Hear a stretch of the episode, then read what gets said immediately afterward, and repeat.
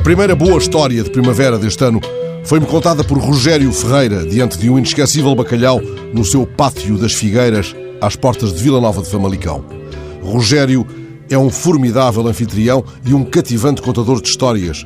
A noite ia já longa na mesa redonda da casa rústica da rua de Além, quando o nosso anfitrião começou a contar as peripécias de uma incursão pelo Douro com um grupo de amigos de toda a vida, entre eles o ator António Fagundes, com quem partilha uma antiga cumplicidade desde os tempos em que viveu no Brasil.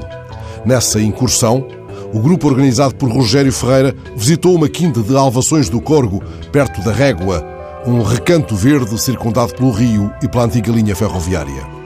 Não tarda, volte lá, por causa das cerejas, explicou o homem do pátio. E foi como se Matsuo Basho se sentasse de repente conosco, pousando delicadamente um aikai em cada prato. Quantas memórias me trazem à mente cerejeiras em flor. Baixou fez quatro grandes peregrinações. Creio que a motivação de Rogério Ferreira nas frequentes incursões pelo Douro não andará longe da do filho do samurai.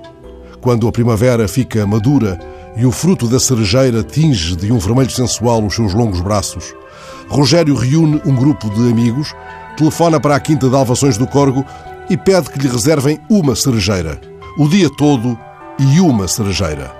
E assim, ele e os netos e os amigos trepam aos galhos da árvore e repartem as cerejas com os melros.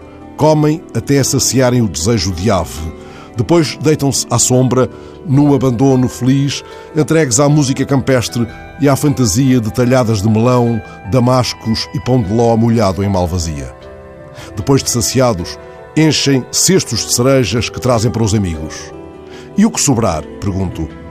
O que sobrar é para os melros.